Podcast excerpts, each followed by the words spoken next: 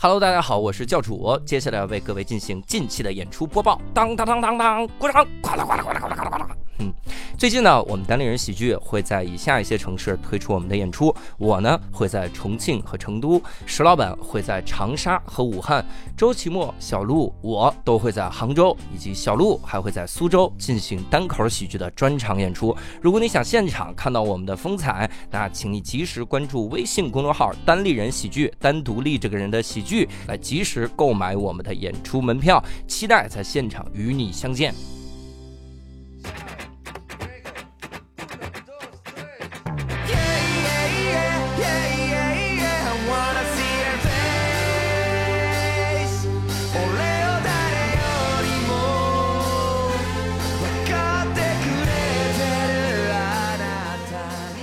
Hello，大家好，欢迎大家收听这一期的无聊斋，我是教主。我们刘少，好，哎，今天我们请到了一位大来宾哈。这个来宾呢，我们一直以来都非常的崇拜他哎啊，因为他呢，呃，我小时候就看过很多他关于他的影视作品。啊对对对，对对对，最近他也很活跃哈。对是这个好像我记得我爸曾经跟我说呀，就是当年看他的这个写真集的时候是嗯，对对，嗯对，你看的是波多老师吗？波多野老师。对啊行走演艺圈几十年，以不当众放屁著称。对，我操，啊太牛逼了！而且啊他最近合着其他人有这一 有最这近最近好像女儿也特别厉害嗯啊，就长得很像他哈。啊我们对对请到了木村拓周老师。不要这样嘛！我们看木村拓子周，哎哎，我们请到了来自北方公园的木村拓周了。大家好，我是木村拓周。哇，声音太有磁性了，是感觉感觉肯定是嗑药的。是这个，这个中文很不错，哎说实话，就是可能无聊斋很多的听众还对北方公园不太熟悉哈。嗯，但是呢，之前有个号，我想很多的听众应该熟悉哈，嗯叫老道消息哈，嗯，不知道各位非常老道，嗯，对，你看啊，你看啊，老道消息，嗯北方公园，嗯，木村拓周，是吧？你是不玩谐音梗难受是怎么样？喜剧品味一见可知，套路非常单一。这这这其实可以可以说是双关语啊，哎，蹭一蹭，蹭一蹭。是不是 特别的好哈？哎嗯，而且北方公园的这个文章，我一直以来特别的喜欢。嗯。我喜欢到什么程度？很多情况下，我都模仿他们的微博的那个方式嗯。来写我的长微博。啊，啊就是你看没，看出来，哎，这个叫洗稿还没看出来，模仿还不到家那是，哎我洗稿洗的很厉害。之前之前北方公园老这样发，嗯。比如说啊，那个看中国新说唱的时候，嗯。然后马俊啊出现了，然后北方公园发一篇说，其实啊，马俊很早以前就出现了，怎么怎么样。嗯，然后哎，我不是药神文牧野火了之后，北方公园再发一篇啊。其实啊，文牧野啊，其实文牧野啊，他早就拍过一些短片，还找了马俊来一块演啊，他写这些东西。我后来有很多的这个文章，我就这样模仿，比如说那个当年呃黄义豪啊，台湾那个演员，然后爆出来被北京台抄袭，嗯。然后我就写我说哎黄义豪被爆出来被抄袭，其实这已经不是他第一次被爆出来了。还以为你说其实这也不是北京台的意思抄袭。啊，对，其实这差不多。真不是，哎，不是，算了，嗯 总之是我们都很喜欢的一个这个嗯嗯，号哈、哈，只能叫号。我们有定位，我们还是有定位，叫做这个流行文化啥来着？你为什么自己？定位，我的天，你 这个定位很迷茫啊，就流行文化中真正值得被探讨的。部分啊我看好像就三大块：电影、音乐和篮球。对音乐还集中在嘻哈、民谣 嗯两个板块对啊。完蛋了，这几分钟把这聊没了，哎咋整？其实不止啦，我们我们嗯那个现在关注所有流行文化品类，不管是主流的还是还是小众的，都都嗯都在写。那只是大多数的都写的不太好，你们看不到，你 们你们能看到的就是电影啊，写的好的都是亚亚，文化小众那一块儿，是吧？是是是，都单口喜剧写的就是不咋地吧？嗯，那那我们也不是主流啊。我给你投稿，给你投稿是吧？我们我想我想问一下哈，木村老师最早的时候是做啥工作？我毕业第一份工作在三十六氪，就是做一一个一个科技媒体，在里头哦做记者，哦。做记者大概做了多久？一年半两年不到吧。做了一年半两年，然后就就去做了一个就我我跟着当时的同事老他的现在 ID 叫老编辑嘛，嗯。然后当时跟他出来一块做了做消息，做了大概有两年两年半的时间，然后嗯。这个号呃没了，嗯。然后就你他他不是说话没了，是号没了。我跟你说，嗯，没了。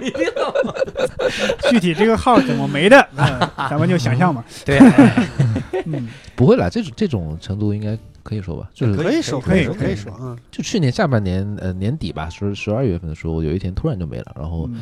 呃，因为是所有平台同一天一下子都被呃封掉了，所以就是它是是一个它是一个不是单一平台受益的，嗯应该是网信办算是可能是比较高级的网信办嗯去嗯。下达的一个指令。关键是那阵子我们啥也没写，啥也没发，号嗯。号都放了可能两三个月没发东西了，嗯就很嗯。奇怪，所以后来我们就想就。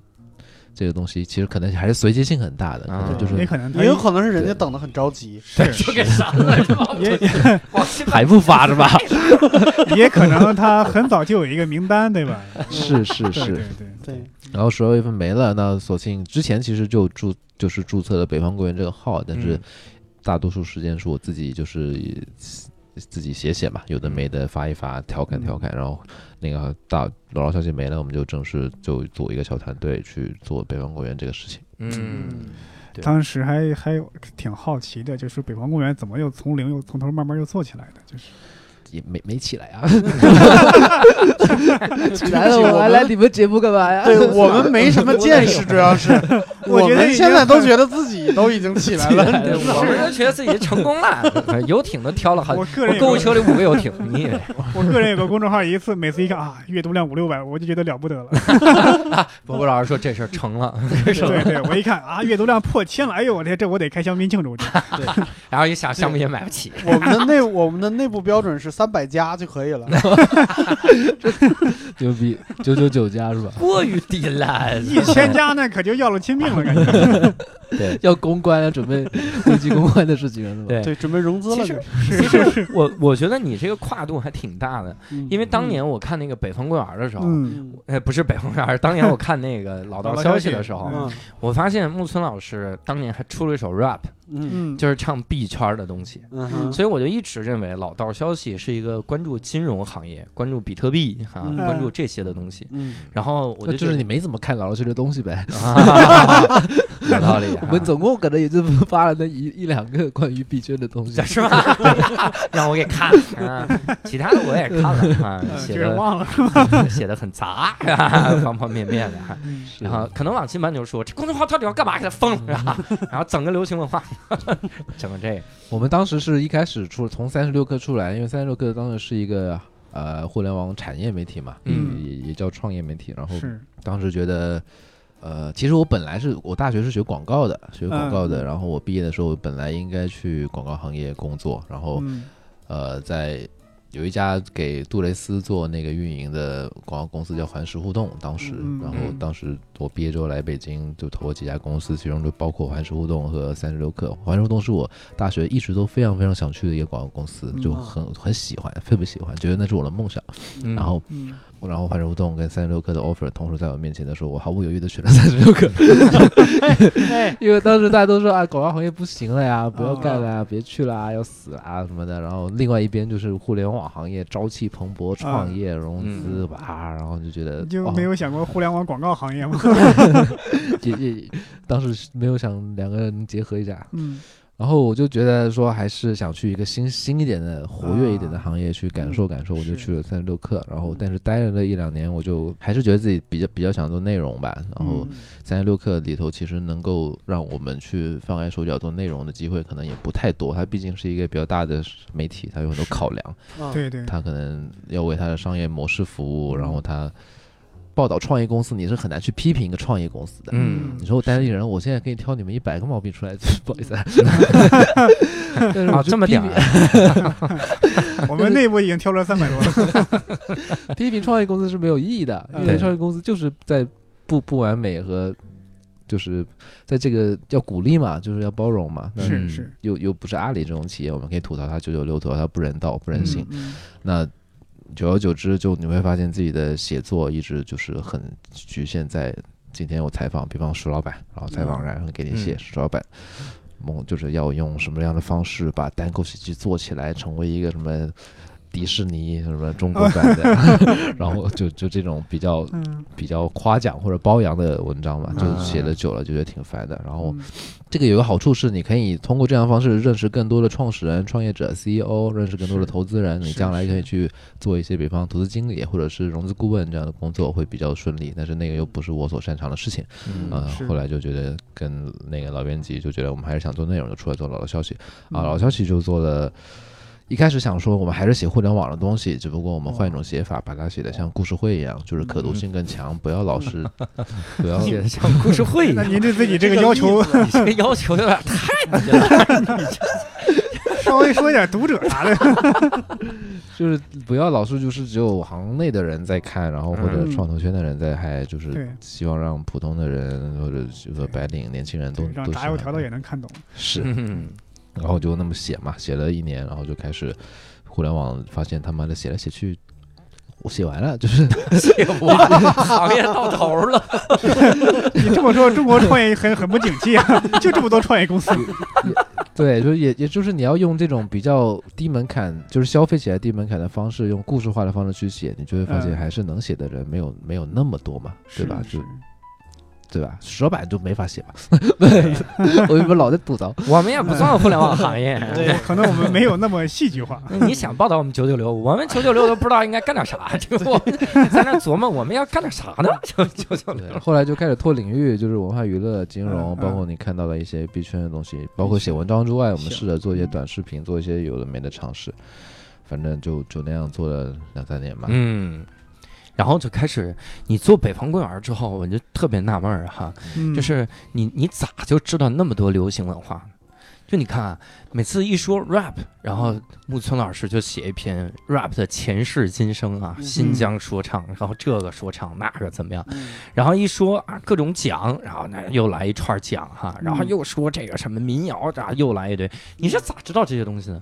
我不知道啊，你不知道瞎写，有一生成器，故事会生成器，一点说一九三七年，然后就是拿出一本一九八八年的故事会，然后把里边的关键词换一下。哎呦，不是啊，我们团队作业嘛，其实啊。现在就我们得有三四个作者，都是很都年轻，但是就是在自己一个领域很喜欢，然后很有热情的年轻作者，然后都嗯通常来说就是一个事情，一些比一个比方音乐行业一个事情出现了，那我就跟那个作者和大家一块做起来碰，然后这个选题要怎么写，嗯然后我定一个方向，然后他们可能去看看资料，然后觉得 OK，然后就操作。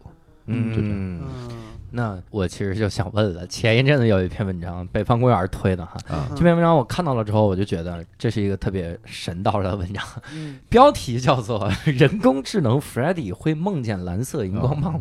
嗯我看，我什么玩意儿？反正我这个这个这个洗的不是故事会啊，这个洗的是国外的科幻小说。是机器人会梦见电子羊吗？嗯对人造人，啊，仿生人会梦见电子羊。仿哦，仿生人仿生人 Freddy 会会梦见蓝色的荧光棒。我第一开始根本没想点开，后来我点开发现文章写的真好，嗯就是他是在讲那个那个皇后乐队的事儿。嗯然后当时木村老师就转了这篇文章，嗯，说以后还是不能让他们瞎起标题。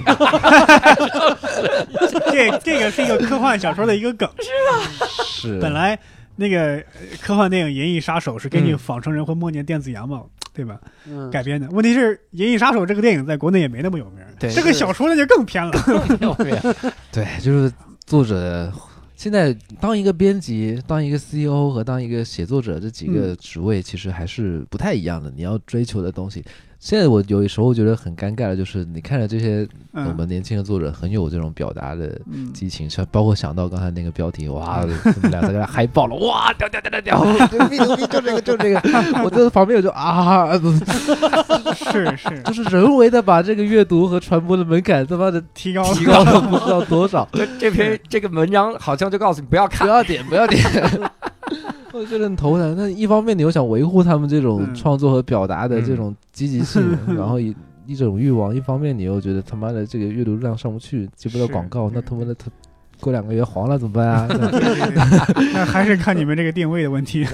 对，就很头疼。但是是就尽量磨合吧。对对这个标题，懂的人看了会哈哈一乐，不懂的这这什么玩意儿？这是还不如直接起名皇后乐队介绍呢。后者是百分之九十的人都不懂。，说到这个，我们前两天敌台一言不合的有一期节目，这个嗯标题起的也是非常令人匪夷所思。啊，这个这一期电台的名字叫做《有些故事还没说完》，然后它里边聊的是爱死亡机器人，这这什么玩意儿，有些故事还没说完，有下半句，那就算了吧。听众那就那就算了吧，我不听了。我有的时候？录无聊斋的时候，尤其是跟小老虎录那期的时候，我是去北方公园做的功课，啊，就是人家北方公园写了文章，我利用北方公园的文章来做功课。嗯。嗯，有一期是当时好像就是木村老师亲笔写的，嗯。写了一个视频，比较亲笔写，我他妈 亲手打的，木村老师的仿生人亲自做的，那家伙你的克隆人 亲自梦的。打亲自梦的哈，那个电子羊写的，他说这个那个电子羊叫的。我我老是觉得仿生人梦到电子羊是一个特别邪恶的事儿，真的，我不能不能细说啊。当时是写了一个说那个贝贝和艾热，然后他们俩在 battle 的一个视频，嗯，就是 freestyle battle 的一个视频。嗯。然后在那个里面讲了很多，同时还有一个视频也是我从你那儿看的，嗯。就是是那个镜子，镜子和贝贝 battle 的视频，哦，然后他们俩镜子是不押韵，然后贝贝玩命押韵那一集，镜子是张骞吗？嗯，对，哦，不好意思，你是亲自梦自己写的，你 你是自己梦的吧？木村老师是把梦写出来了。只是把它当成一个写作材料来用了，是吧？是我写的，但有时候就是像他当时的 A K A 叫什么，那可能你就不一定能对得上，啊啊，你的视频都是从哪儿找的？这些太珍贵了，我感觉。太不珍贵了。其实就是就是一个怎么说呢？我你这么说，我感觉自己有一点在贩卖信息不对等。就是这个，嗯如果你是一个一个 hardcore 的说唱歌迷，或者是嗯喜欢中国 hip hop 有关注的嗯那么三五年的嗯，这些不管是材料脉络还是素材，都是可以很方便找到的。只是哦你们其实觉得可能就是挺喜欢，其他也没那么喜欢，平时也不咋看，需要的时候看一看，呃完全不看。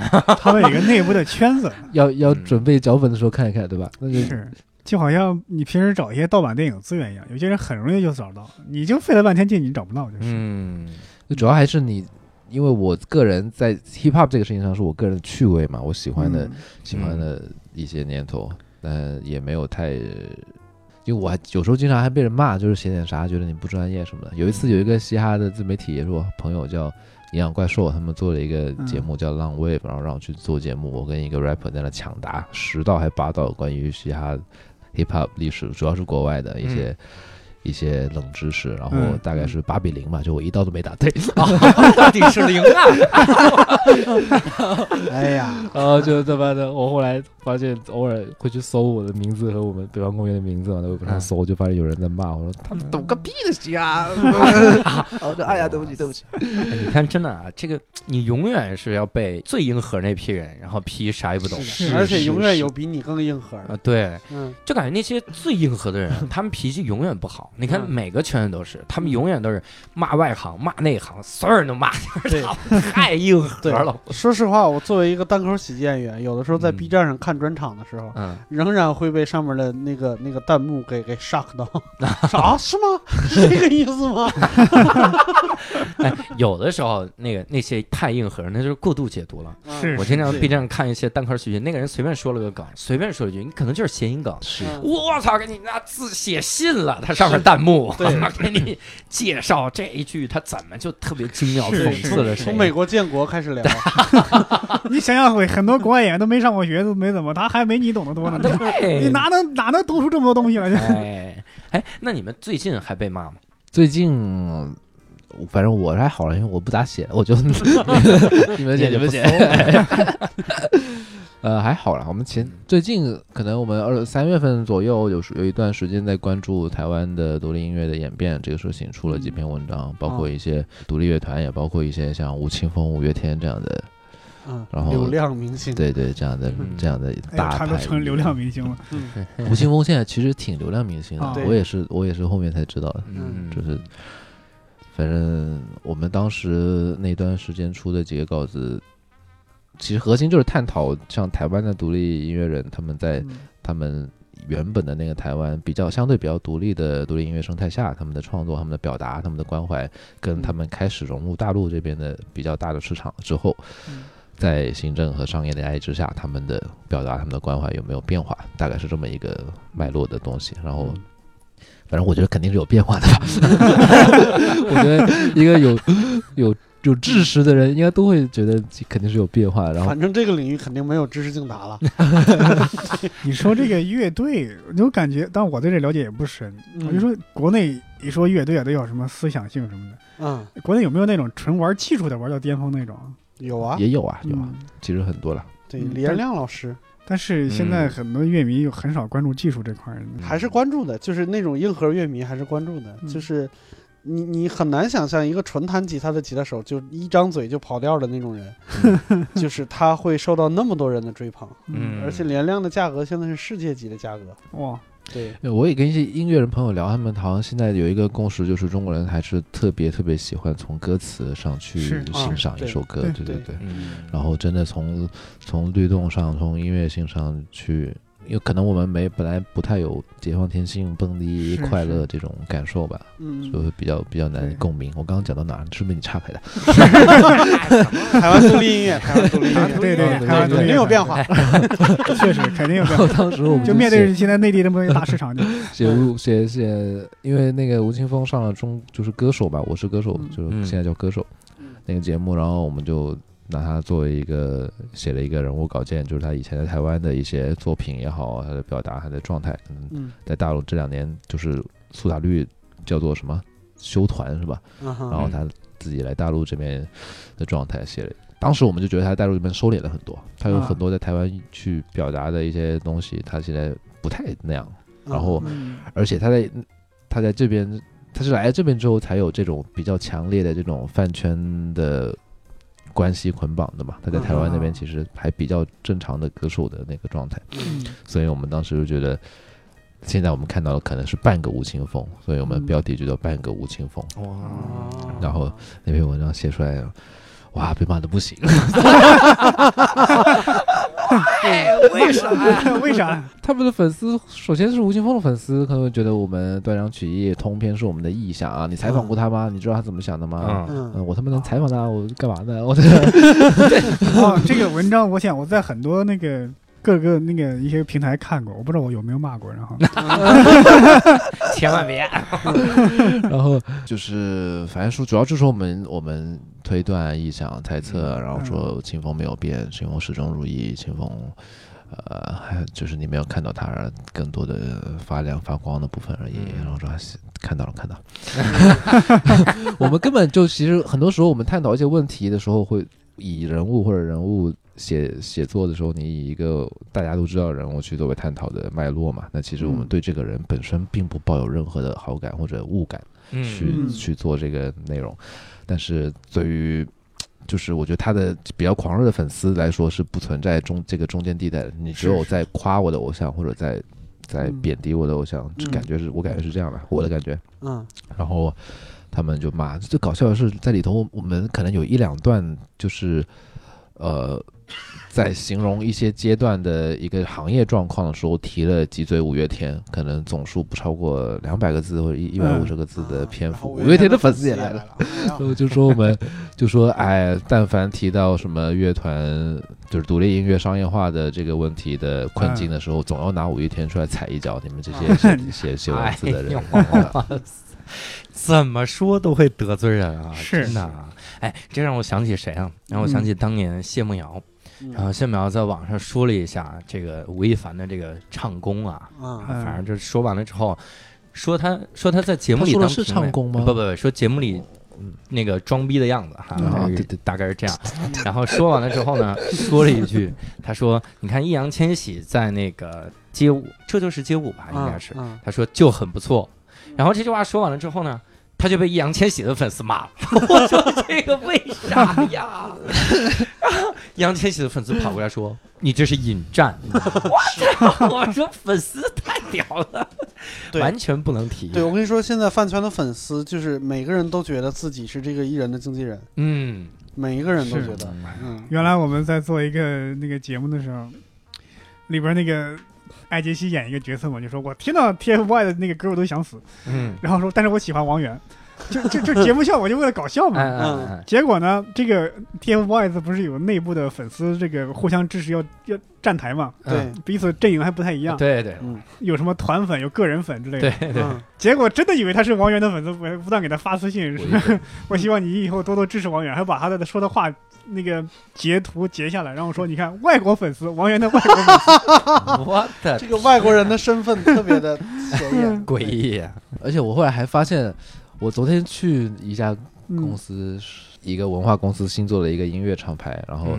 他们我我去跟他们聊，然后他们最近也做了一个就是乐评类的账号在啊。微博上，嗯。然后嗯。他们就说，我就很奇怪，他们对我们很热情。他虽然说看过我们文章什么，想跟我们合作推广一些东西，我说好，然后就是。我感觉就是沟通中，他对我们很熟悉，我们写过什么东西，他们都知道。然后说，嗯就是那些反响和舆论，他也大概能知道。我就觉得很奇怪。然后他说嗯他们也在做一个乐评的账号，叫什么什么什么。然后当时就是很熟悉。然后回家以后一查，我就发现他们 就是那个他们那个账号就是就是，比方说我们被五月天的粉丝骂的时候，嗯他们那个账号就会出来写一篇说你所就是就是为五月天说话，就是五月天啊。其实很好，然后就可能我那边出来之后的第二天、第三天他们发那个，然后所有骂我们的粉丝都会去转他们的那一条，你们这个你们这个账号在澳门就叫明灯，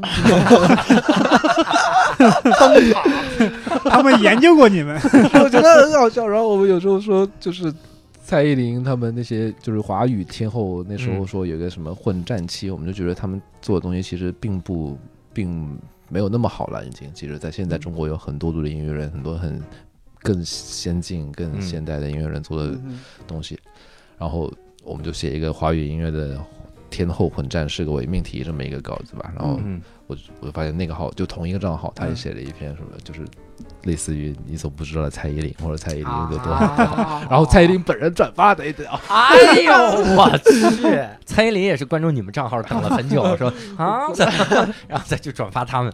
应该没有啦，就是就那个时候蔡依林应该不会看我们，但那时候会。关于他的讨论会比较多，他可能看到有就是粉丝懂我，他就转了，然后嗯所以就是那个厂牌的那就是那个号一直把我们当就是经理经理经锦理，鲤啊，就是。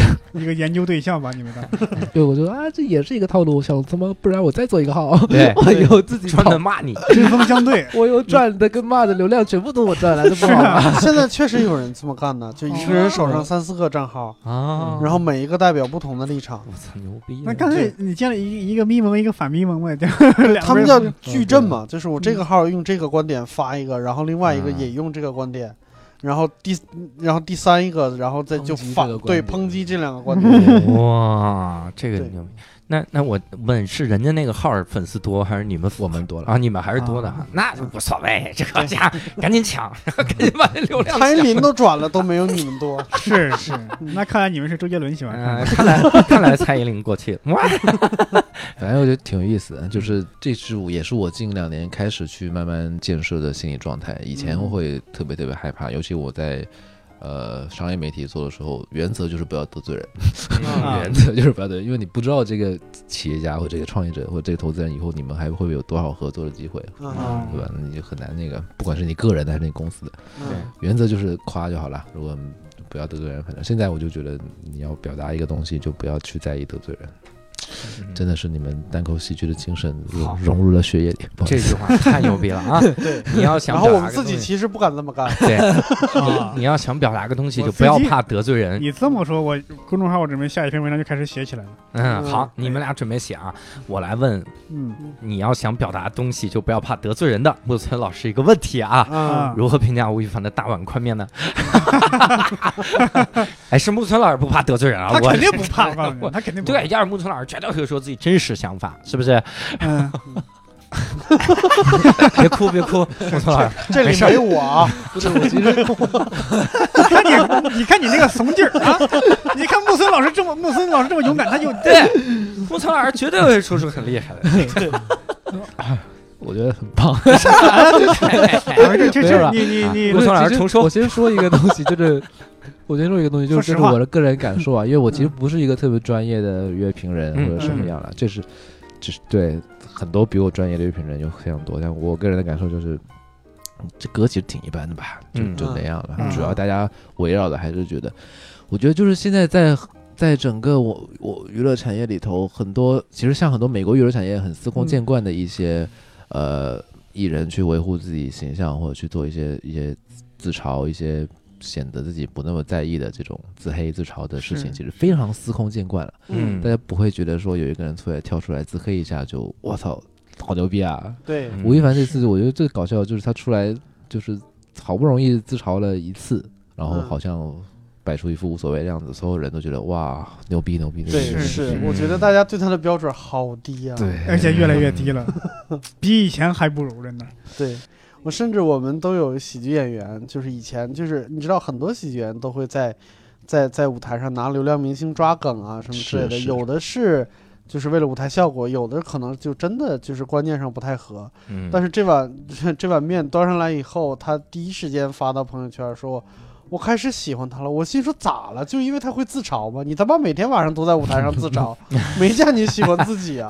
对，就是你感觉他作为一个歌手啊，那个水平啊，就是嗯原来跟那个谁谁谁一块上，一开始周华健嘛上台唱歌，嗯他真的连一首完整的歌、完整的歌都快唱不下来了。嗯，我说你这你这出道这么多年了，你一天就唱一句，你这 几一一首一首歌也唱上来了呢。嗯，上面那段话与本台无关。对那是那是仿生人伯伯说的，哎，刚刚不是六兽说的吗？对，让他在思维中去弄电子羊。不过他如果是他以自己的定位是一个说唱歌手，是个 rapper 的话，他嗯唱不那么好，也我觉得也无可厚非，嗯就就你的自己的 rap 自己去盯紧一点就好了。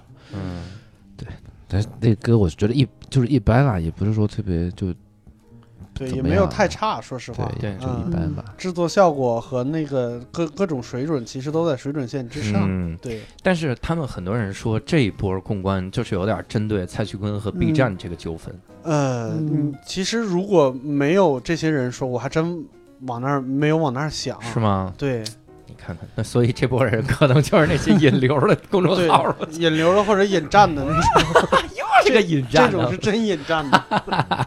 有可能哎，其实嗯。不知道啊，但是有可能对，顶级明星之间可能在较劲。嗯，你你说到这个较劲，我前两天听说一个特别有意思的事儿哈，嗯。这是我在 B 站上看的视频，嗯，就说之前蔡徐坤有几个这个粉丝，嗯，然后恨 B 站，嗯。就说我们去 我们去爆了 B 站，啊，要干嘛呢？就是要在 B 站上刷弹幕，嗯。然后刷满弹幕，就是坤坤最棒，然后 B 站傻逼，那不好事儿吗？对，就是就是要去刷弹幕啊，就是嗯也是反正是骂 B 站，嗯，然后各种他是各种视频都刷。嗯你想，嗯如果你正看的好好的，你一堆弹幕跑过来影响你观看，其实也很烦的哈。嗯嗯。但是理论上我们可以关掉，所以我不知道这个爆爆掉 B 站的点在哪。而且如果我是 B 站的话，我就设置一个功能，你不是骂 B 站傻逼吗？嗯我 B 站俩字自动切换成蔡徐坤。我操，哪有这么引战的？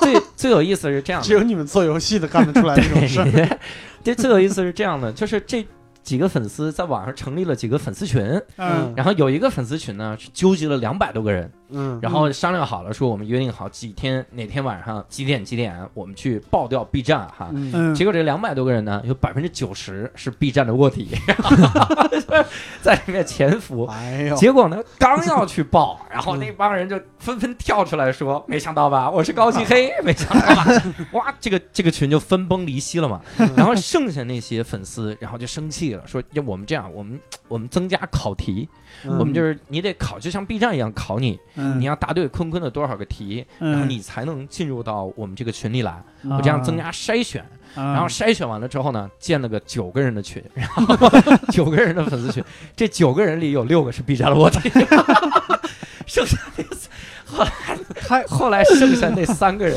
又 跳出来说：“操，我们就三个人去爆掉 B 站 啊！”然后大家就发现三个人要面对 B 站百万大军，这帮人太都有点同情这仨人了。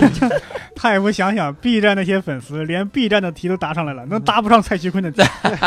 这是真事儿吗？真的真的，我我觉得有点演绎啊，我觉得有点演绎，嗯应该是而且还有好多个版本这样，B 站上有嗯视频嘛，就是嗯他的卧底在坤坤的粉丝群里，嗯然后发一些假的资料，不是原则上，如果你你比方一个群一两百个人，只有三个人是蔡徐坤的粉丝，那你们剩下的 两百人不叫卧底吧？那个叫仙人跳吧？仙人这叫钓鱼执法，好不好？局，哎，所以你们敢写流量明星吗？呃，好了，回答了，不敢 哎，前几天那篇文章，杨天真那篇，我感觉就是在写流量明星。嗯啊，对，其实会，其就是我们不不太会贸贸然你拎一个人出来批判，因为有时候你觉得他们也是一个体系的产物嘛，对我们不太会去，就是批判是这个人一个人，被推到了台前。嗯嗯对我们不会去批判一个人。但如果我们觉得这个，像你看到梁天真那个，其实是我们感受到娱乐行业正在发生一些变化吧。其实我嗯感觉是往好的方向走。是两三年前娱乐行业比现在还浮夸，比现在浮夸多了。我感觉现在所谓天价合同的整顿、税改，然后各种数据打假，嗯，其实反而让流量，我觉得反而让娱乐圈开始去想，这些人在这种疯狂的流量时代过去之后，要怎么样能够留在这个行业里头。嗯所以你能看到这些流量明星现在都很纷纷很努力的去把自己一个方面的能力去给表现出来。王源不是上那个我是唱作人，然后还在那儿跟还在那喊那嗓子来自五都，然后那 rap 了一首歌，哦，就就是他们在努力的，起码他们在努力的做作品嘛，嗯，好不好？那我觉得比比两三年前那个状态可能好一点吧。给给给听众稍微科普一下，刚刚说那个杨天真啊，就是原来这个张艺兴和鹿晗的经纪人啊。啊，现在这个日子他是越来越不好过了。是，他认为自己是中国第一经纪人，嗯，嗯对，因为他当年运作的时候确实成绩非常好，嗯是就是最起码那个呃钱啊或者是效果的那个成绩单就是非常漂亮。就是嗯就是鹿晗在国内可能声誉最高的应该就是一六年吧，当时嗯像 GQ 和陶老师他们还不是还做了一个鹿晗的粉丝帝国，嗯当时有个很很很震动的稿子，然后。那个时间的鹿晗就是在在杨天真的运作之下的，嗯，后来好像解就是合约到期就没去了。对。嗯我有的时候真觉得他们是个创意行业，真的，真的。我有的时候我觉得他们这个这个营销手段，还有分运营饭圈这个手段，我想都想不到。我曾经在朝阳大悦城看见过鹿晗的应援物的自动贩卖机，嗯，应援物的自动贩卖机，就嗯。他的粉丝得到什么份儿上，才能需要在一个商场里有一个自动贩卖机卖鹿晗的周边？是是。你你最近我在我刚刚在微博上看到一个新闻，嗯说某某某和异性一块儿一块儿出现在复联四的电影院现场，然后澄清他不是我女朋友。问题是这个人你也没有听说过这个，要蹭一把复联四的热度。啊，就一定要蹭上。哎，你说到这个蹭热度，还有一种就是这个电影里根本就没有他，嗯，但是他这个海报上是他，观影大使，谁谁谁带你看复联，我他妈有你带我看我是看不懂是怎么着我？是不会打车是怎么的？我不认识，说这个有盔甲这是谁？是不是蜘蛛侠？啊，钢铁侠。我他要说请我看也行啊，对，那哪个那钱还是我出。太神？谁谁谁带你看，根本就没有他，海报做的巨大。对，首席观影官，我我听了一个营销的这个方式，也挺牛逼的，嗯就如何炒红一个人。嗯，炒红这个人就是这样，先放他的视频在这上，嗯。然后我就开始买那些大 V 来转发，嗯。然后转发的时候完全不提到这个人是谁。嗯哼，就你看现在很多大 V 动不动给你写个文案，嗯。不要他写文案，嗯，就大 V 就说哈哈哈笑死了，比如六兽的段子啊，我就转发哈哈哈笑死了，嗯，然后这个时候我就赶紧去买评论，嗯，然后在评论的时候呢，我有一个人啊，第一开始先留说这个人好有意思啊。这是嗯。史上最牛什么什么，嗯。由这个人带出话题来，嗯，然后带出话题之后呢，一般来说在第三条评论要有一个人说说三分钟我要这个人所有资料，嗯，然后再买一堆号来点这条评论，让他上热评区，嗯。上了热评区之后，底下就会有人把资料堆上去，嗯。比如然后说这个人叫六兽，他是单立人的一个演员，嗯，然后他的微博是应哪应该不会有人出来对这些资料吧？如果是六兽的话，对不起如果是六兽。就没有人推了，嗯。但是如果他花钱到位，这些都是帮你安排好的。感觉就是拿微博当论坛在玩，对，而且我现在经常见到这样的营销手段，嗯。经常见到。嗯，这个都成固定的句式了。嗯。就我经常会在很多的那个视频底下看到说三分钟我要这个人全部的资料，就是这种，然后底下就会有人把资料泼上去，我觉得特别牛逼。啊，上一次我还是在瞎说这个节目里看看到咱们的节目的时候，嗯。底下说三分钟要他们的无聊，有人就把无聊斋的东西 po 上去了，嗯。无聊斋因此涨了三个粉丝，就是就是刚才在一个群里头，在这个群里，哎呦，我操，对不起啊，我不哎呀。是还嘲笑你，以后再也不骂蔡徐坤了。人家才是我们的衣食父母。哎呀，记你太美。哎，然后北方公园是不是还做了一个叫北方公园大电台？对，去年心血来潮搞了期，发现他们竞品太多了，对算了算了 竞品太听听你这个节目，的确感觉出来心血来潮了。这个节目牛逼就牛逼在，就是他这个节目神奇啊！第一，他聊的都是热点事件，嘉宾都有货，而且嘉宾巨牛逼。嗯你想想，现在更新到第几期我忘了，反正第六期还是七七七八七吧，七八期。嗯第六期的时候是请 West 陈过来，就是嗯 The Park 的 West 陈。嗯 West 陈过来之后。来来录哈，嗯聊一期节目，那期节目聊的那叫一个水呀、吴村老师作为主持人，就感觉两个人只是来抽了个烟而已。不是，听我解释啊，那个 听你解释第一那个不是 West 陈，啊那个是以前 West 陈的一个同事。哦然后，然后我们他也是一个嘻哈界的一个乐评人嘛，在嗯微博上有点名气。然后，我就是我们平时会就是拿 West 陈这口音开玩笑，啊然后所以他来了之后就模仿了一下，啊就没听嘛，我们是听到后边听不下去了，大哥。就是对，就是。然后确实那期也没啥状态，可能嗯下班了挺累的。哎呀，算了算了，哎，聊吧聊吧聊吧。嗯怪不得以前同事叫老编辑不上班，这没法上班，太累了，是吧？关键是你们那个电台，你到底用啥设备录的呀？是用手机吗？是用是用我们这种设备？Zoom 这个 H 六，是用 Zoom H 六 录出这种音质吗 为什么呀？？Why？我觉得可能是麦克风的问题吧。是是买了 Zoom 以后就没钱买麦克风了，就用用它自带的那个那个广角的那个录。我们买了几个麦克风，是那我我不知道是不是买到假的了，嗯就是啊哈号称舒尔五八，号称是舒尔五八的麦克风，嗯，现现在好像所有麦克风都说是舒，就你上闲鱼搜舒尔五八，从三十块到他妈两千等一下，块你是全都有。从闲鱼买的是吗？二手的呀，而且是三十块到两千块，那你买的哪一档？这是最重要的。说确实当时在闲鱼买的啊，具体多少钱我不太知道，不太知道了。当时你就不讲人家为什么卖是？买的，当时那个同事去买的，然后嗯 同事买是回扣了是吧？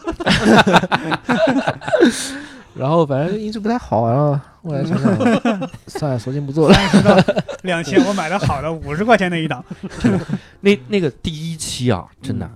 就我真的是很想听清他们在说啥，因为我真的觉得他们的内容特别好，嗯，但是我很努力的听，就是听不清他说，真的是完全听不清。比雅思都难因。为吴存老师说话就是，呃，我就觉得呃他很蛮有意思的。哎，我突然觉得这个是不是因为我我们那个嘴巴离麦克风太远了呀？我看你，因为我来你们这儿发现是手持麦克风之后，四个人都会把麦克风怼到嘴边，对，对这样就很很稳了，啊就不会出现你人往后一仰的时候们你。们离的是有多远？就我们会把它架在桌子上，然后啊可能是我以为是 啊，我以为是彼此给对方拿着，我他妈想起那个寓言故事了，给对面的人喂饭。啊，你们支桌子上是吧？对我们这指向麦克风，那就得离近了才行啊。，对指向麦克风。然后如果是那种，就是我以前看看日坛李叔嗯他们发的那个照片那两段式的，就是那个哦麦克风可以支出来，有点像我们那个唱歌录音时候的那种麦克风架，可能还好一点。就我脸能怼上去嘛。嗯，对。所以要不然以后你就把那些嘉宾邀请过来，来我们这儿录，顺便也在我们平台播，是是是，听起来好像挺合适的，非常合适。我们给你举麦克。没毛病。对，还有马俊去我们那儿去聊过一次，对，你看他们请到了马俊，嗯然后那期音质简直，哎呀，每一期都是让我觉得，对，请到马俊，你们去录音室录一期不好吗？对你去人家那儿录多好。没想过是吧当时其？实当时其实是想给他，是他的需求 他的需求是我们给他写一个一个人物采访嘛。嗯，嗯嗯，那我说采都采了，索性录下来，这样同样的内容可以出两个内容，是然后我就录了一下，所以。对，后来我因为电台确实大家也没有精力，我们团队就那么七八个人、五六个人，那嗯就就就搁下了，看看吧。嗯实在你们这边要是就是公司的发展不支持你们这么搞下去了，就就就来我们这边。哦，就做成这样还想收购我们，现场挖人，哎呀，挖挖人我见过，你们我没见过连电台一块儿挖，我没见过反着挖的。是不是连话筒都给带过去？你们公司这么多电台节目，来一个就行了。我们公司那个电台节目和你们运营的状况差不多对，我们那个可以给你，没关系。啊。哎，要要你们那公司那号是多少钱出？就是电台的号。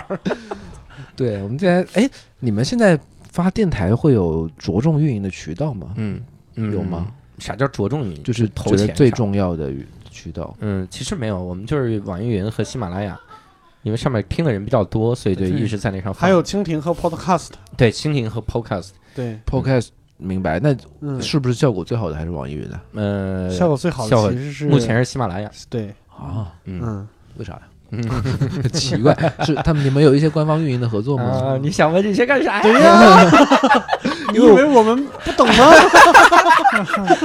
他们合作号是多少啊？这多少多少钱？有没有联系方式啊？推个微信给。你打折吧。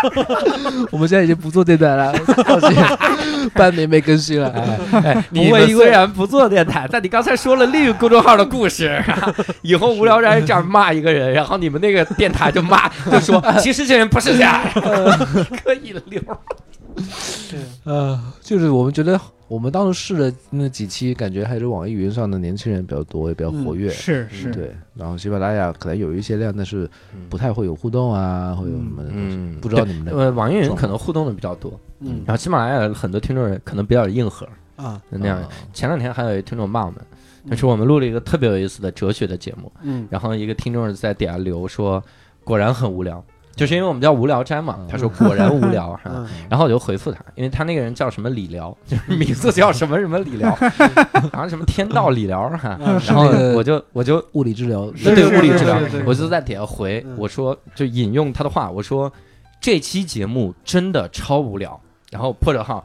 听完了全部节目的天籁理疗说道，我讽刺他嘛。以前有一个人说，就是不是说那个目睹了全过程的李先生说，这是我见过最无聊的人，你他妈比他无聊多了。我讽刺他，结果人家还正经回复我嗯说啊，没有听完，听了一半。我说这他妈骂你呢。我感觉这个人年龄至少得四十加。所以，所以你看，你你说网易云年轻的多，的确网易云年轻的是多一点哈。而且我就发现年轻人他其实不喜欢这种清谈节目，他喜欢给他放歌的节目，嗯，就是这种。今天我们又请来了木村拓周老师，哎要我哎，推荐了什么？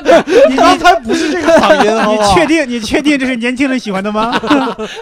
对，真的是然后呃，接下来呃睡不着的时候，来听听木村拓周老师带来这首摇篮曲。有摇篮曲，摇 啊摇，摇到你的头。对摇，但是我我的观察是，就实际上我们的数据，就喜马拉雅比比网易云要好一些。嗯，但是我们从来没有单独推过喜马拉雅。我是觉得有收听长节目的习惯的人，喜马拉雅上更多。嗯，但是你嗯。你你觉不觉得喜马拉雅的数据得先除以十才算数？我不觉得，就是我一开始曾经那么觉得，但是现在我觉得它那个那个就是就它那个增长量，我觉得还蛮真实的。除以九点六就可以，对，十是有点夸张，除九点六正好。好，那所以北方公园 都忘了在聊什么了，我去，开始剖析自己的节目了，我真靠！反采访，人家这专业的记者啊，嗯。立刻就让你们说自己的内心哈我。们可以删掉，来继续聊。所以北方公园这号是多少钱出？哎哎，你那你做北方公园，你看老道消息，再加上最早的三十六课，在这一路上，你的心态有有说的好像什么变三六哥是我做的一样，你曾经参与过三十六课打工就是哎对，工打过工哈、嗯所以到现在你的心态产生过什么变化吗？你的价值观有改变吗？就是我其实对我个人的经历来言是是这样的，就是我我当时以前说说，我以前读广告其实也很很偶然，我现在记不太清楚了，但是因为我一直讲一个段子，后来我我感觉我就把那个好像当成真实的原因了，就当时选广告的原因，就是我看那个《致命与春娇》，嗯《志明与春娇》里头那个余文乐，他是知名。他是做广告的，嗯，然后他开一台路虎车，哦，他睡了一个空姐，他是杨幂，他睡了一个空姐，啊，然后他可以买那种很贵的手办，我觉得我操，嗯就是广告这个行业很好啊，很有前途啊。然后我就一开始我是当笑话讲，后来我想一想，好像我就是你无非就是看了几个电影或者几个电视剧，觉得这个行业好像挺好的。你十七八岁啥也不懂，他说那就选这个吧，嗯就去读了。读完之后发现啥也没学到，然后毕业的时候，其实我当时在去就是一个我比较喜欢的广告公司，还是去一个互联网行业里头啥也不懂去工作的时候，这个选择我自己当时，我现在反过来看，其实是比较投机的，嗯嗯或者说比较机会主义的。就你怎么嗯可能声称自己热爱这个广告、热爱商业和艺术的结合的这种创作形式？嗯然后在实际选择工作的时候，义不容辞的选择另外一个人，嗯 就是我就觉得其实挺挺挺投机的吧。然后嗯是我去的时候是一四年毕业，一四年毕业过去嗯工作，然后嗯当时我记得我入职刚不久，三十六氪就提出了一个。呃，在科技和媒体里头，当时打自己的一个也是公关嘛，招牌就是嗯有三个三十六氪的不，就是不，我们不怎么样，不怎么样，不怎么样。我其有一两个我可能忘了，我记得有一个就是不收车马费，嗯不写软文，嗯然后不怎么样，就是很有骨气，很有节气。然后进去之后，你也发现，就是都是一帮那个时候可能二十四五岁、二十五六岁的年轻人，大家都喜欢互联网，喜欢数码产品，喜欢一些嗯比较有大家有趋同的价值观和嗯一些热爱的东西，比较理想化的情节吧。嗯然后在那个环境下工作，工资也不高，嗯相当低。我的我不知道嗯，有多低？四千五百块钱，还说出来入职这个数了 我入职的时候是四千五百块钱！四千五百块钱，当时我不觉得低啊，我是后来还是因为物价的原因，反正我现在是不敢给人开这样的工资，我觉得是在羞辱人家，羞辱人哎。对，伯伯，你现在工资多少？呃我没一点工资现在。那你看看 好，来我们创业公司羞辱我们主播，然后就那个时候其实不太会为钱考虑，你也刚嗯毕业，然后再就是你在中关村创业大街那个环境下，今天总理来，明天谁来？对对对，今天今天说默默一四年年底的时候上市了，近嗯四年时间做了一个影响这么多人的一个企业，在那嗯敲钟，敲完钟还比中指，唐嫣在那跟跟哦张颖敲完钟对着镜头比中指，嗯我操，我太苦了！他妈的，这就是这就是你觉得最酷的东西，你觉得自己做的事情是为了价值、为了梦想、为了改变世界，或者为了一些一腔热血，而不是为了钱，嗯，而不是为了钱和名利去工作的。那他为啥要去敲钟呢？对，其实后来我想想，其实大多数好像创业主要也不是说初衷是为了钱，但是一定是有很大的动力，是你要去创造更多财富嘛，就嗯背负更多社会价值。嗯然后一四年、一五年，我们在那个环境下，我工作了，就是我在三十六氪的前一半的工作生涯，就是在那种状态下。嗯后来就发现，慢慢慢慢的，首先团队，呃，赛洛克开始变大了，它不再是一个几十人的小公司，它变成嗯那个一下子一年之间从五十六十个人涨涨到三四百个人，嗯然后他就会招很多很多，并不是我们这样子的比较傻白甜的大学生，而是有嗯经验的。嗯三十岁左右的中层也好，偏高层也好，然后空降的，原本在他那个行业有稳定的资源和人脉关系，可以直接用过来我们扩展扩扩展新业务的。嗯 那他们就跟我们的价值和处事方式、沟通方式会有很大的冲撞，嗯冲撞。然后慢慢慢慢，这家公司我们当时觉得自己所所相信的那种价值和那种氛围就被冲淡了很多，嗯冲淡很多。那到后来我就觉得也没有必要在那工作了，就出来了。然后包括我前面跟你们说的，当时我们总是去一种一种包养的心态去做内容嘛，就是觉得嗯大家都是创业，都是有理想的，我就不骂你，我不批评你怎么样，我就主要是鼓励你。嗯那后来一七年还是一八年的时候，有一个有一个以前叫做京城创业四子的一个哥哥毛侃侃嗯自杀的嘛，嗯嗯啊那个事情那个事情其实给我带来比较大的触动，就是那我们以前那种盲目的鼓吹创业、鼓鼓吹创新，自以为是热血、很有价值、很鼓舞人的嗯。输出，到底是不是真的对这个社会有帮助？嗯。对。那我基本上我是否认了那一点的。我现在嗯。觉得那个阶段我们做事情没有太多的社会价值。嗯。嗯，顶多就是我们为自己一夜暴富和为自己财富自由的这种期望找一个合理化的名名名字 title，啊，嗯然后这个是我我就就会有这种感觉，然后到后来做老道消息，我跟着我的那个合伙人，他他教给我很多东西，然后他比我年长两三岁，然后但是在很多事情上，我觉得我有点把他当成一个精神意义的兄长或者父亲，这样有点有一点依赖吧。就是老编辑，嗯。虽然我们不是说趣味上很合得来的呃朋友，但是就是反正就是他帮帮助我挺多的。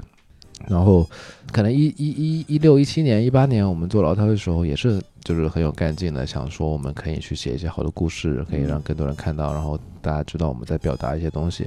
我们可能比较高峰的时期，就是我们每写三到四篇文章，就会有一篇因为比较敏感的话题而被删除掉。嗯就是就是觉得当时又觉得自己在一种怎么说呢，就是自己很相信自己写的那些东西和自己创作的方式是对的，是对对大家有帮助的。然后一篇篇的数据，很好的数据也告诉我，好像我在得到了印证。嗯那突然一下子那个号说没就没了，嗯说没了就没了之后，你再反过来头来看这三年的时间，你到底你的工作、你的创作、你的输出，到底是个啥呀？这个号没了之后，好像就没了呀。嗯你影响了什么人？就是没有人，有人会说五月天影响了我很多，有人说一个作家影响，没有人会说老道消息影响了我很多，木村拓哉这个作者写的那一篇新媒体文章有了九万八千阅读，影响了我很多，很扯淡。我就觉得我其实也没有在影响什么人，我在表达的无非我无非是写一些东，把一些东西以前门槛比较高的，我把它写的门槛比较低，像故事一样，让大家去茶余饭后去消费而已。嗯。啊，并且在那两三年的那个创业过程中，我们那一家公司并没有盈利，嗯就是一直没有盈利，然后也没有太多商业化上比较积极的举动，不太多吧。嗯总觉得可以拖，呃，赚钱嘛，可以拖，有投资人再烧一烧啊。想起来那段时间，对这个公司、对股东、对员工也不是一个特别负责的态度。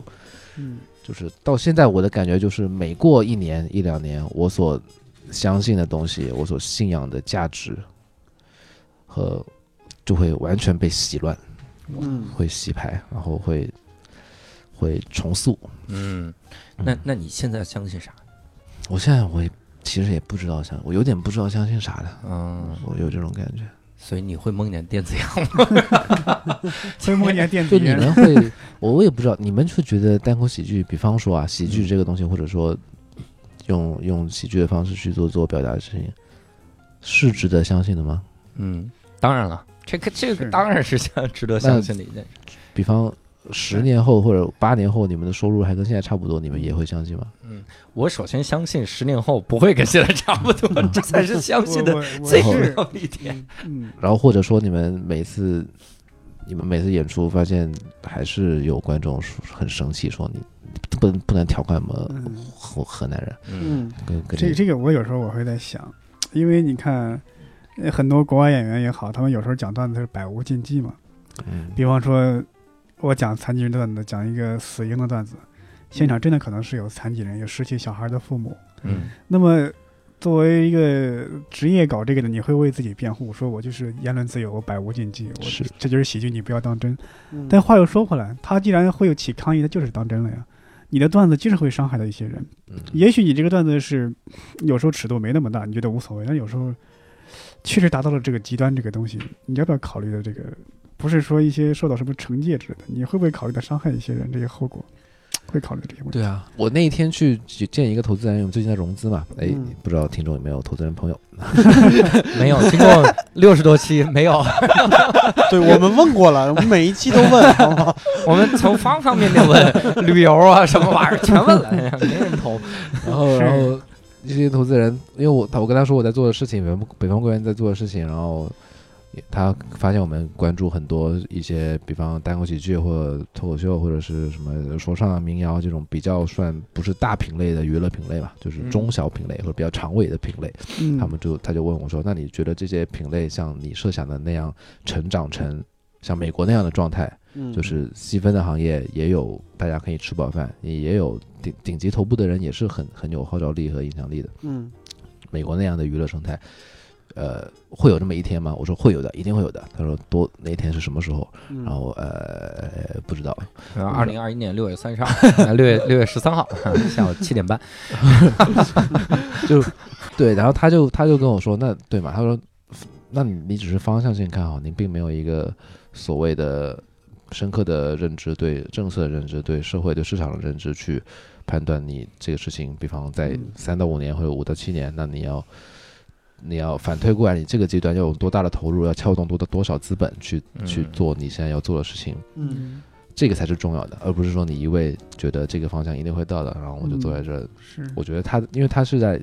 就是你去跟投资人 pitch 的时候，他是在挑战你嘛？挑战，嗯确实他问到这个的时候，我就觉得啊，达不了啊，达不了，那我就哦只能盲目，我就是盲目相信这个事情会发生而已，我不知道啊。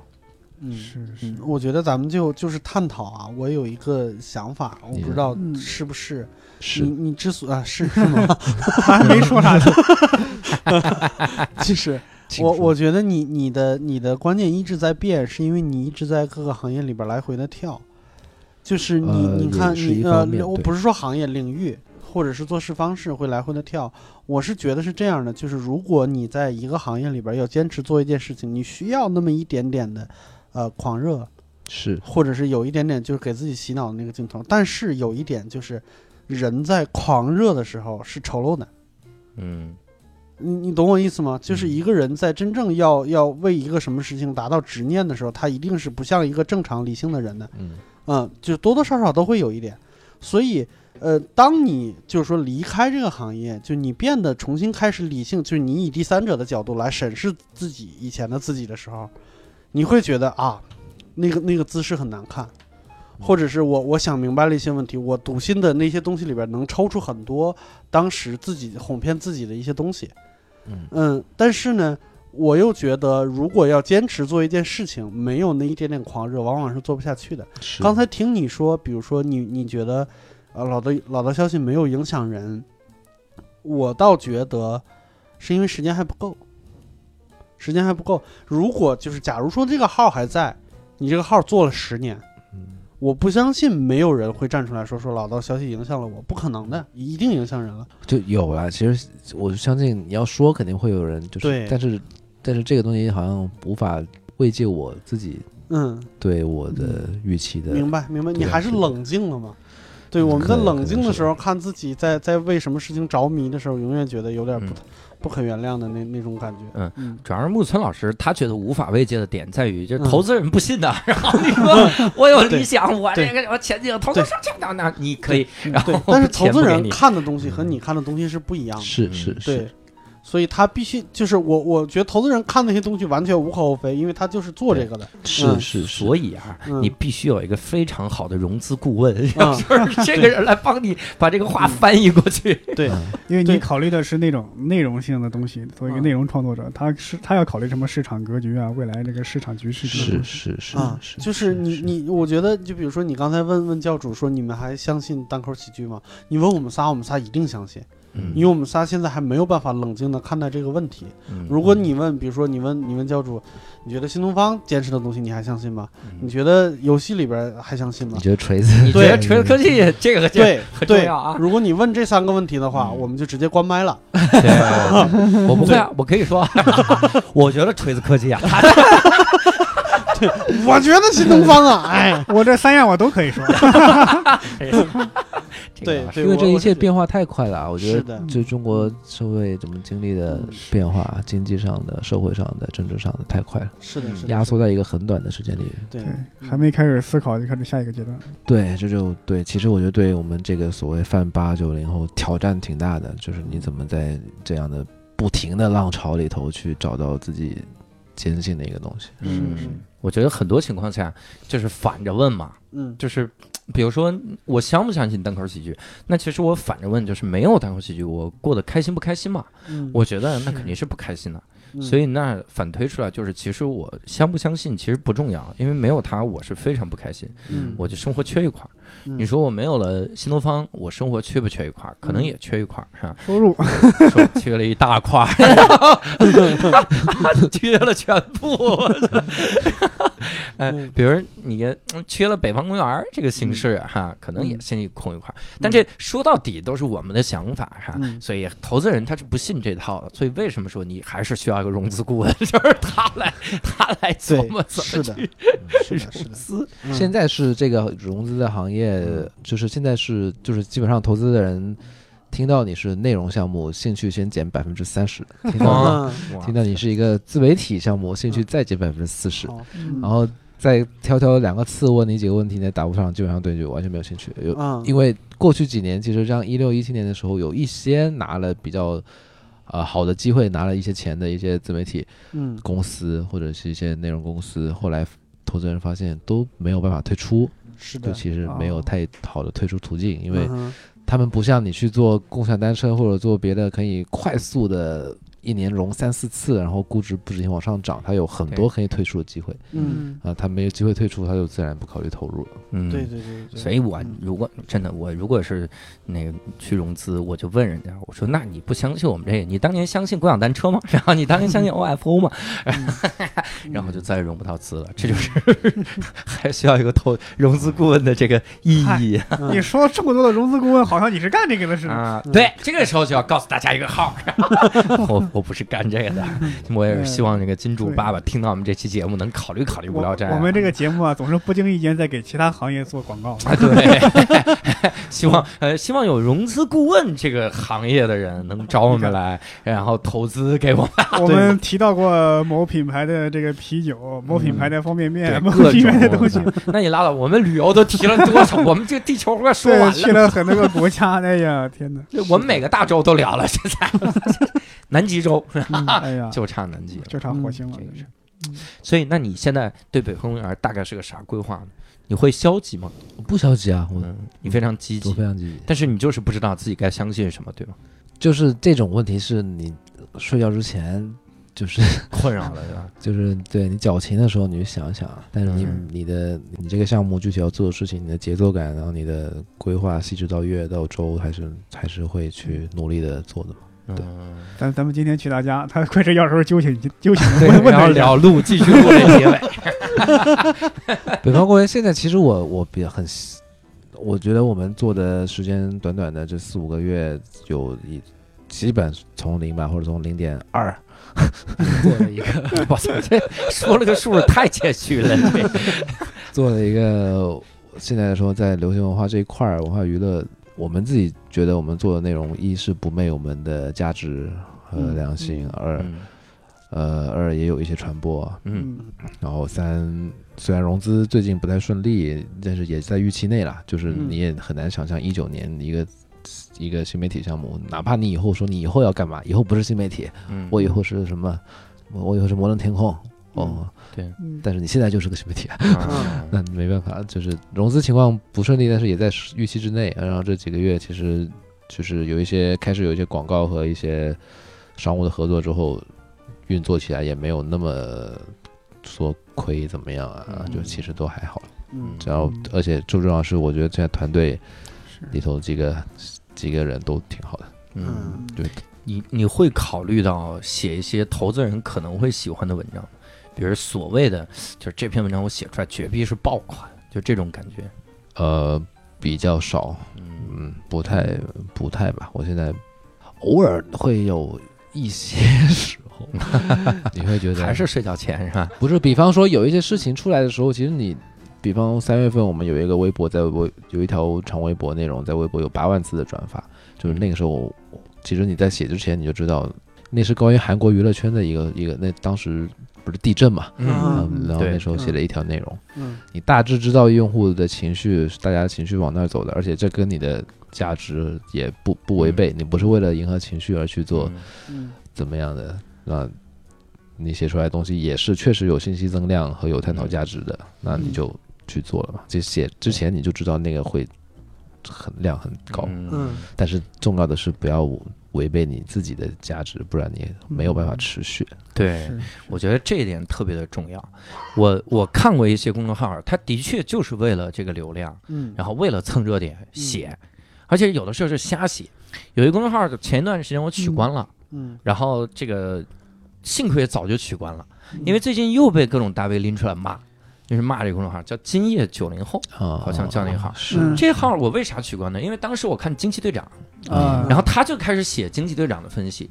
嗯我说这不是以前写什么时评的吗？这么社论的这么一个文章，嗯这怎么还写惊奇队长？我就点开看一看，我操，这个文章写的太牛逼了！嗯惊奇队长、美国队长、超人、蝙蝠侠，这些人撑起了漫威宇宙。我 说我说你们中已经混入一半卧底了，小心一点儿吧，就剩仨了。被可小心吧。被斯克鲁人潜入了。对他们真的是那篇文章从头到尾看得出来，他应该不了解漫威和嗯 DC，、嗯，就硬要凑，嗯然后硬是顺着这个粉丝的思维，就才看着开始聊。嗯，你骂进去这样，我就跟着你骂，嗯。哎，我就顺应你们的思维。就你就看刘强东这个事情，可能是他们可能在一周之内有三个完全不一样的情绪导向的文章出来，对，出来个视频来一个情绪，出来个视频来一个情绪，骂一下男的，然后骂一下女的，哎，再骂一下，再骂一下别的媒体蹭热点，哎，对。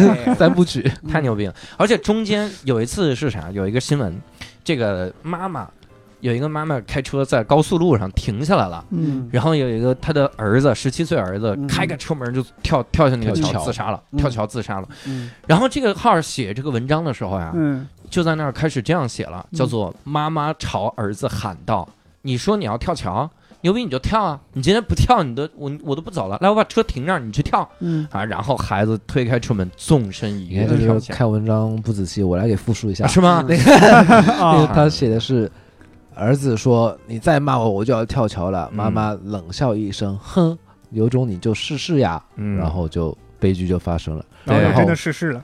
然后就他爸的没有人能知道他里头到底对话是什么嘛。对，对然后他还在底下写说：“我为什么要做这种推测呢？合着上面是推测，嗯，但是他就这么这么一引，就完全不负责任一个东西。嗯，而且刚当时刚才木村老师立刻能把原文一个字儿不差的复述出来，嗯这不会是你的公众号吧？对，我点矩阵是不是？不是，如果是那样的话，北方公园是今夜九零后的举证，你搞得清楚吗？啊，有道理，自己自己立一个靶子是吧？所以这种公众号最早的时候，那个网约车空姐出事儿的时候。嗯，哎呦我操！描写空姐临死前的时候啊，那嗯描写的都龌龊了，有几个号。他自己自以为是的抖了个机灵。对对对，这各种龌龊的东西，我就觉得，就做内容这个事儿真的是非常有风险。嗯，你这稍不留，你真的是会有一批人，就完全被你洗脑，嗯然后就被你煽动。嗯，所以，当你有了这个权利的时候，真的是能坚持自己的价值观，我觉得非常的重要。嗯嗯啊，所以木村老师这是好样的。我们没有这个权利，对 没有那么大的权利。对我们平均也就，也难讲那种那种今夜九零后的公众号有没有价值观。对价值观谁都有，只不过是啊，对。是有有价值和无价值的问题。对，难保他们的价值观有没有价值。嗯，对，总之我看好多的微信公众号，真的就是开始那种，我今天推十篇文章，嗯，这十篇文章相互之间的逻辑是不一样的，嗯。你感受得出来，十个文章都是十个方向，嗯。十个吸粉的方向，嗯。就是这十个一块儿扔出来。比如有一个最著名的大唐雷音寺，然后嗯。这个他妈十个文章十个不同的方向，嗯。第十篇一定是老梁，这是老梁的这个保这个留节目。嗯，哎保留节目啊，哎讲个啥？前面就开始各种聊，第一个嗯绝逼是热点，嗯，然后中间有一些是广告啥的，就各种奇怪，还有这什么新奇的新闻，嗯完全那真是矩阵，嗯中国能排前十的公众号，嗯这种。是你这价值观也能量产，这是。对，嗯所以你像有的时候我写公众号的时候，就在想，操，我们写这玩意儿为了啥哈？嗯就只能很寒酸的说，为了自己的价值操守哈。啊，嗯，然后自己那三百个粉丝啊，为了 三百加而奋斗。三百个粉丝，三百加已经很了不起了，好不好？说说点开去，我我，最近实现了两千加，嗯，牛逼，我操，很牛逼的！嗯是你自己刷了好几遍，自己写的啥？写的两千加呀？就写一个故事，一个故事。嗯，写了个什么故事啊？一个少年跳桥的故事 哦，是你写的。不不不不你这得两万加呀！我自己跳桥都不到两千加，还 给我写这玩意儿。这样很好啊，哎。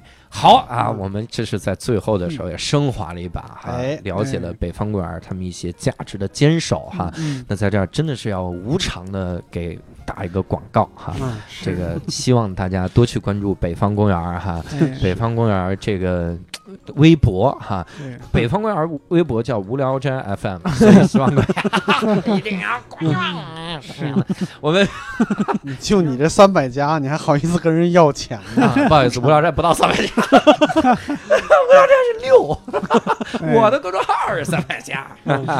所以呢，希望啊，嗯大家关注关注北方公园哈，写的嗯特别好。如果有投资人听到，我也希望你考虑考虑北方公园。就是是你如果单投北方公园，你如果觉得亏的话，无聊斋可以捆绑啊，对吧？我们不介意啊，谁 花谁钱不是花，这就一起来啊，这大家费很开心，对不对？你如果愿意啊什么坏蛋调频啊，我们也有合作啊，日坛公园，咱们就一起好不好？我的我没一言不合见过送这么厚颜无耻啊，的人，一言不合送你们。这种买一送一是吗？哎，对，伯伯的公众号是吧？这可这是对我们是有矩阵的人，我们这对，一言不合说啥我们就反对他就可以了。对，是老牛逼了。哎，我发现你们厂牌的演员现在是个人都有个公众号，嗯伯伯有公众号，小鹿有公众号，六叔有吗？有有。你刚才都说是个人了，是个人都有，你还问人家有没有？你们是个人就有，你有没有？你是意思啊我得我得先澄清一下，我的个人公众号是在单立人成立之前创立的。嗯，那我也得澄清一下，我个人公众号在单口喜剧界有了之前创立的哈，嗯我是一零年、一一年就有这个公众，号对但是依然三百家，一年没有公众号啊，一年没有公众号这产品啊。这是一二年，一二漏了年，对，应该是一二年，依然三百家，好不好？好吧，那不容易啦，做了四年，做了七年了，操，太惨了哈。一年一年涨个四十个粉儿，好啊，反正我们这一期呢，在最后相互鄙视、相互 diss 中呢，是迎来了结尾哈。嗯呃，希望各位呢能够关注我们的微博“无聊斋 FM”，嗯也欢迎各位加入我们的微信粉丝群。嗯呃，微信粉丝群加的方法特别简单，你只需要现在点开你的音频的简介啊，里面有一个微信的小助手的账号，嗯叫“无聊斋 Don't Panic” 啊，嗯加他，然后就能进入我们粉丝群。嗯期待与你在粉丝群里面相见。哎所以今天呢，再次感谢木村拓哉的粉丝木村拓周老师。好，谢谢大家收听北方公园大电台。好，谢谢北方公园大电台对我们节目的 支持。好，那非常也感谢各位的听众，我们这期节目就到此结束，拜拜，拜拜。